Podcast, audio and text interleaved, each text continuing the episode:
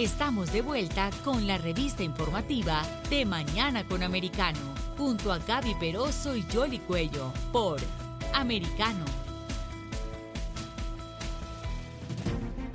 Estamos de regreso con ustedes aquí en De Mañana con Americano. Vamos a hablar un poco de la economía porque hoy se cierra el segundo trimestre del año. Vamos a saludar a nuestro invitado, José Basagoiti, es economista experto en los mercados financieros. José, ¿cómo estás? Ah, te saludamos, Gaby Peroso y Jolly Cuello aquí en De Mañana con Americano. Bienvenido. ¿Cómo estamos? Es un placer Gracias eh, por estar aquí con nosotros. Vamos a ver si se ajusta un poquitito más ese, ese sonido allí. Queríamos uh, tu percepción de lo que se puede esperar en las cifras que se van a dar en pocos minutos en lo que ha sido este segundo trimestre del año, porque eh, el, gran interrogante, y, a veces eh, hay mucha gente que está recordando de pronto al presidente Reagan cuando hacía un famoso discurso que decía, si vamos a hablar de semánticas, a, veces las palabras no importan, lo que importa son los hechos y lo que está viviendo cada persona, que si entramos en recesión o no entramos en recesión, porque si se crece o no se crece, pero es lo que se está viviendo por parte de cada familia en diferentes partes del mundo. Eh, en cuanto a los Estados Unidos como tal, hay algunos que dicen que de hecho ya estamos en una recesión, hay otros que dicen que no, que todavía no hemos entrado. Eh, ¿Qué piensas?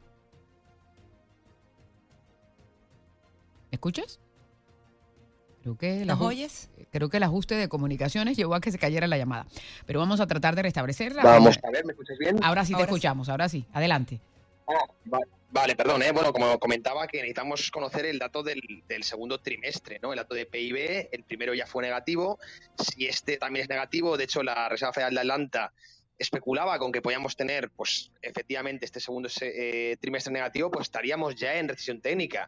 Tanto nos decían los políticos que estaba muy lejos la recesión, pues fíjate cómo puede llegar mucho antes de lo que de lo que pensaban. Este mismo trimestre, la confianza del consumidor, imagino que habéis seguido los datos, está totalmente hundida. Uh -huh. Hay expectativas de inflación altas y, y, con bueno y confianza del consumidor muy baja. Esto es lo que los economistas llamamos esta inflación, que es el, el peor de los escenarios, es un escenario diabólico porque te empobreces por todos lados.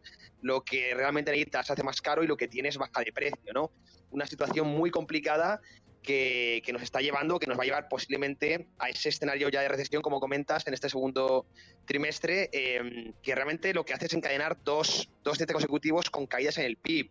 Es una forma de medir la recesión pues un tanto peculiar. Desde mi punto de vista estamos ya en una situación crítica desde hace varios, varios meses si nos eh, ceñimos a los indicadores adelantados de economía, que son los PMIs, ¿no?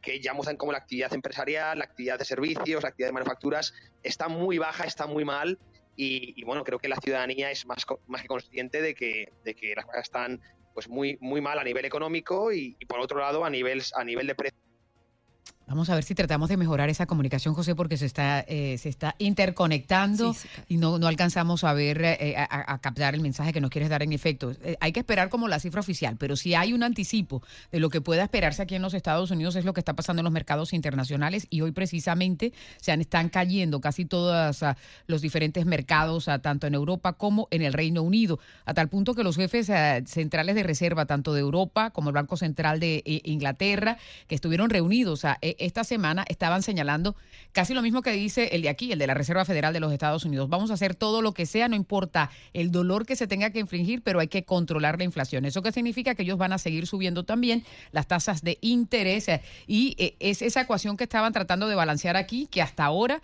eh, no se sabe si, si, va a continuar en ese sentido, aunque ya Jerome Powell había dicho que a lo mejor se van a tener que sacrificar trabajos, porque él va a tener que seguir subiendo la tasa de interés para poder controlar la inflación y poder también mermar eh, eh, lo que tiene que ver con uh, la recesión, si es que en efecto Estados Unidos oficialmente cae en, en, en esa recesión y por lo tanto lo que puede haber es eh, una reducción de la fuerza laboral, a pesar de que aquí en este país está ocurriendo algo, eh, sí, más o sea, que creo que hay sobreempleo que, lo, que lo hemos o sea, restablecido aquí en Estados Unidos, o sea, claro, pero es que hay ciertos empleos en donde hay deficiencia, pero en otros no, porque se está como reorganizando también la economía. José, creo que hemos uh, mejorado la comunicación. Vamos a ver sí. si ahora tenemos más uh -huh. suerte. Adelante.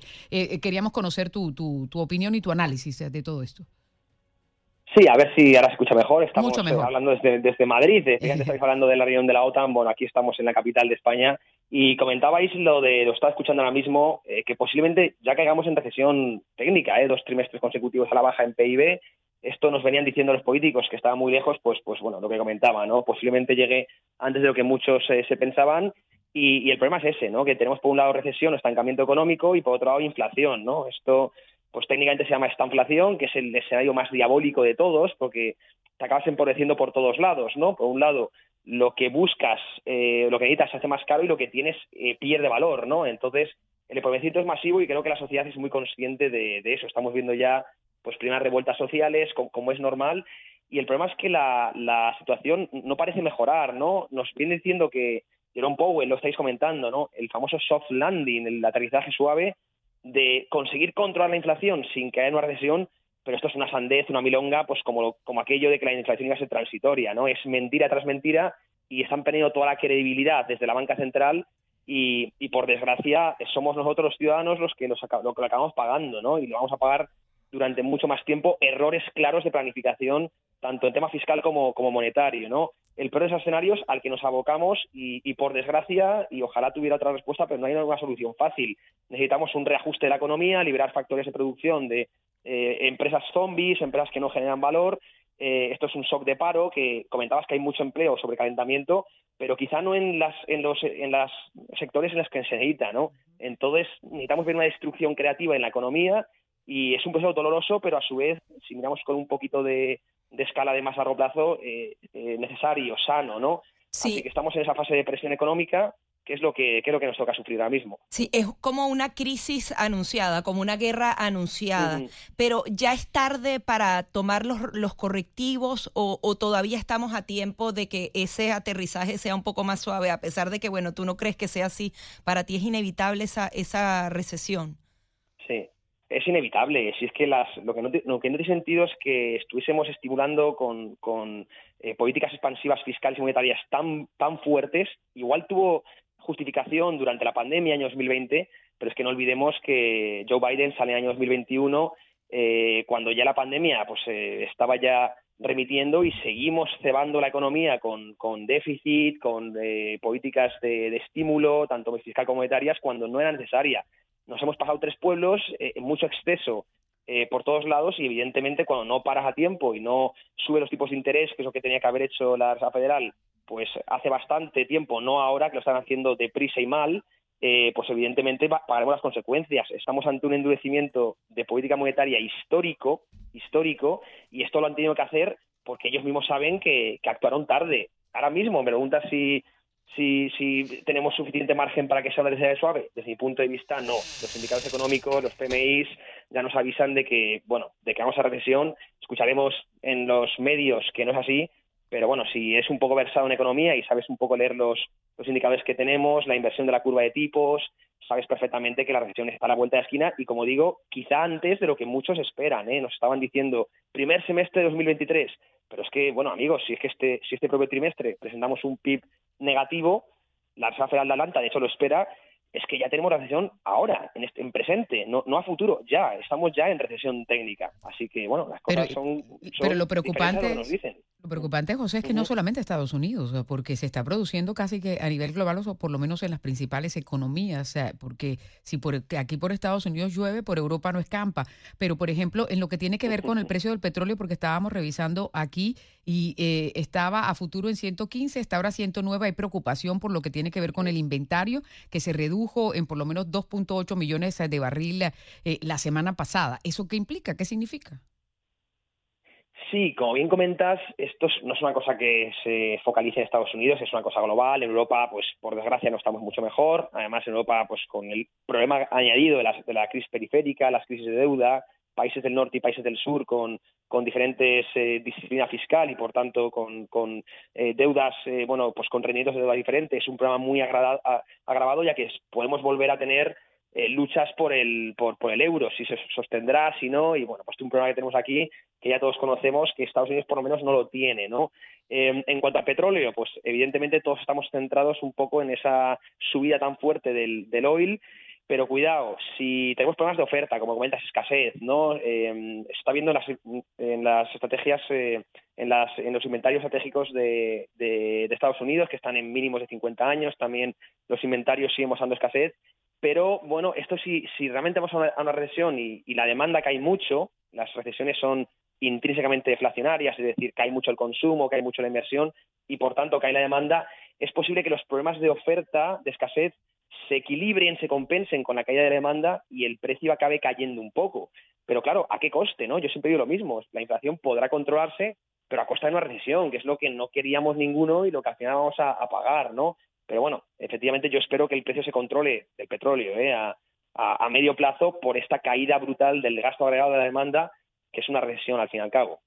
Claro, ahora, ¿qué otros indicadores hay que estar observando? No solamente el de lo que es el, el crecimiento o, o no eh, de, la economía de los Estados Unidos, pero por ejemplo las deudas del Tesoro, es decir, hay otra serie de mecanismos también que están involucrados en todo este proceso que puede ir diciéndole a los economistas cómo van las cosas.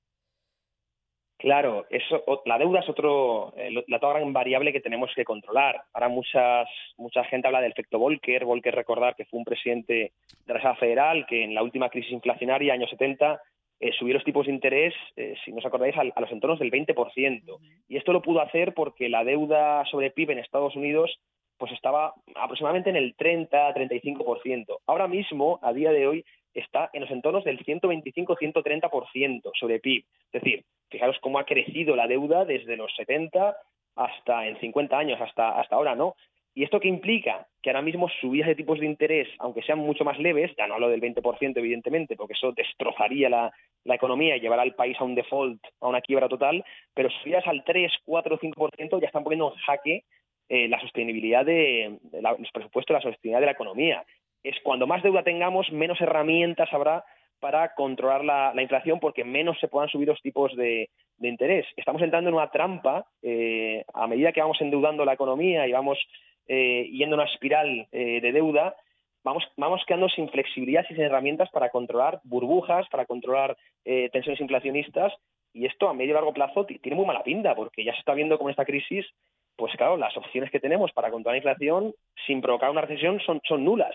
Imaginaros si en vez del 130 es el 200% de deuda, que lo tendremos en el año en año 1000, pues en, en, los 50, seguramente estemos en los niveles. Por lo tanto, estamos cayendo, desde mi punto de vista, en un error monetario del que nos arrepentiremos y nuestros nietos todavía mucho más. Esto no sé si se acaba con el famoso gran reset que, hablan tanto, Agenda 2030, pero, pero bueno, cada vez menos, menos, menos eh, herramientas para controlar las, los excesos debido a la deuda. Y la deuda no parece que vaya a acabar porque el déficit de Estados Unidos ahora mismo es el 7%. Déficit estructural, además, ¿eh? que eso es que en épocas de bonanza de crisis se sigue haciendo muy mala pinta, la verdad, al, sistema que estamos conduciendo y no, no solo en el presente, sino lo más preocupante, nuestros hijos y nuestros nietos que van a heredar pues un sistema bastante corrupto y bastante desastroso, la verdad. Una de las frases que uno más escucha cuando está hablando con diferentes eh, economistas, José, es que la economía de los Estados Unidos es fuerte, eh, es musculosa, tiene eh, todavía por dónde salir y estamos ah, en, estos ciclos en los que sube y baja la economía. ¿Tienen algo de razón en eso? Sí, la economía es cíclica, ahí tienen toda razón. Ahora toca una, fase dura. Eh, esto básicamente funciona el ciclo. Primero auge artificial y luego recesión, excesos y luego se pagan los excesos. ¿no? Es un poco como, como se estudia el ciclo. Venimos de una década pues muy buena realmente, desde la gran crisis eh, financiera año 2008, pues hemos estado en un proceso bastante eh, bueno de, auge o de muy artificial y ahora mismo pues toca la, el otro, la otra parte del ciclo, ¿no? la, caída y la reestructuración económica, que es la fase dolorosa, pero como digo, y ya viendo el vaso medio lleno, es la que nos permitirá eh, entrar en un nuevo ciclo eh, que es el ciclo expansivo, ¿no? que es el, bueno, pues el más beneficioso también para los mercados bursátiles, para la economía. Por lo tanto, hay que verlo siempre todo un poco como bien comentas, ¿no? cíclico y que todo pasa y las crisis sale, no hay que tener una visión pesimista ni mucho menos, saber en qué, en qué, en qué ciclo estamos, cómo cubrirnos ante ese ciclo, qué es lo que nos puede pasar, pero sabiendo de que a largo plazo, pues eh, Estados Unidos es una economía muy fuerte, con un mercado laboral muy flexible y, yo personalmente es de las, de las más vigorosas que veo a pesar de que tiene sus cosas, sus fallos. ¿eh? Esto de la deuda es algo que los propios ciudadanos americanos tendrán que empezar a, exigir a la hora de votar eh, gobiernos un poco más disciplinados desde el lado fiscal y, que no se dejen engañar por, por, por, el gasto que parece que llueve de, gratis, ni mucho menos. Es importantísima la disciplina fiscal para eh, que tener una economía más o menos saludable y, y, no poder caer en problemas de insolvencia, ¿no? El famoso techo de deuda.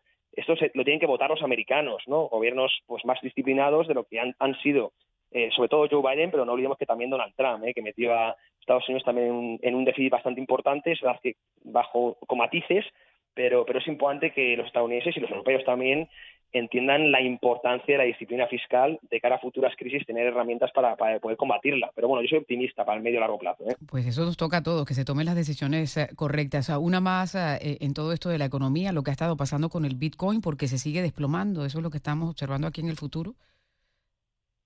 Sí, el Bitcoin está en un ciclo, eh, ahora eh, tanto la bolsa como Bitcoin, que son activos de riesgo ambos, eh, están ahora mismo en un ciclo bursátil malo, se está drenando liquidez del sistema y evidentemente afecta mucho a los, a los activos de riesgo, está subiendo mucho el dólar como, como activo refugio, como activo de liquidez y, bueno, desde mi punto de vista aún queda ver una liquidación en, los mercados antes de poder pensar en recuperación. Hay muchos que me preguntan, nosotros tenemos una empresa de, gestión de capitales, eh, si es momento de entrar en Bitcoin, si le puede quedar caída y desde mi punto de vista hay que tener paciencia porque la corrección, el bear market, ¿no? que se llama el mercado bajista en el que estamos, le debe tener, le debe tener tanto extensión en tiempo y en precio. Para que os hagáis una idea los espectadores, los mercados bajistas tienden a durar entre 20 y 30 meses eh, eh, arrancó en noviembre del año 2021, así que por, estacionalidad hasta agosto del próximo año podemos tener aún eh, mercado bajista. ¿no? Cuando estemos en plena recesión, es cuando va a haber que empezar a comprar. La inversión es muy contracíclica, ¿no?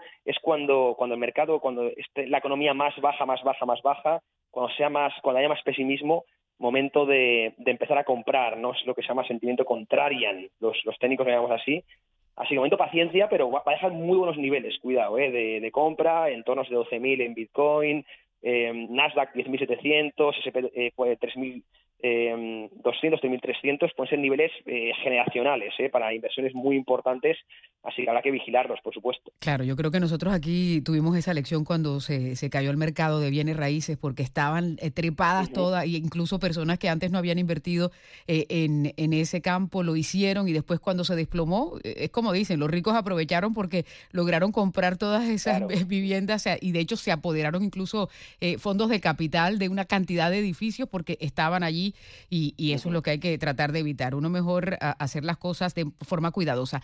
Una más porque si los países les están pidiendo inversión para su protección y estamos en este proceso de recesión, ¿cómo se hace para balancear esa ecuación? Pues ahora mismo es, complicado porque es lo que, lo que comentas. Ahora mismo hay que reducir mucho el gasto y esto no se está haciendo. Ahora para controlar la inflación tiene que haber una coordinación entre política monetaria y, fiscal. Es decir, los, los bancos centrales están haciendo su trabajo, como hemos comentado, tarde y mal, pero por lo menos lo están haciendo ahora, están subiendo tipos de interés, están reduciendo su balance, pero no estamos, no estamos viendo que los, los gobiernos estén haciendo lo mismo. Los gobiernos deberían ahora mismo reducir mucho su, su gasto público, o bien a través de propia reducción de gasto público o subiendo impuestos. Yo soy bastante más favorable a la primera opción, a que se reduzca el gasto el gasto público. Por lo tanto, protección, sé que es una situación complicada ¿no? con todo este conflicto y tal, pero quizá no es momento ahora mismo de tirar a casa por la ventana con, con, gastos eh, en esta crisis inflación, inflacionista tan fuerte, ¿no? Es un tema muy complicado de ajustes presupuestarios, pero desde mi punto de vista toca, toca ahora mismo abrocharse el cinturón eh, a, nivel eh, público y también a nivel privado. ¿eh? A nivel privado ya lo estamos haciendo, como has comentado antes, subiendo los tipos de interés, las hipotecas están por las nubes, esto va a contraer mucho el gasto privado, pero si los ciudadanos nos eh, consumimos menos y nos abusamos el cinturón, el gobierno debería hacer lo mismo, exactamente lo mismo con el dinero público, ¿no? Y eso no lo estamos viendo. Los déficits siguen ahí y se justifica mucho con la guerra, se justifica mucho con, se sigue justificando con el COVID, cuando prácticamente ya no, ya no, ya no está bueno, generando mucha necesidad el COVID, ¿no? Eh, entonces necesitamos ver esa ese esfuerzo también por parte de los estados eh, para controlar la inflación, porque si reducimos los consumidores el gasto eh, privado, pero si sigue aumentando mucho el gasto público, no se va a controlar la inflación. Entonces tenemos que ver una coordinación pero no la estamos viendo. Un balance, pues vamos a seguir monitoreando lo que suceda con la economía. José, muchísimas gracias por estar aquí con nosotros. A vosotras, un fuerte abrazo. Buen día. Es José Basagoiti, economista y experto en mercados financieros, aquí con nosotros en De Mañana con Americano.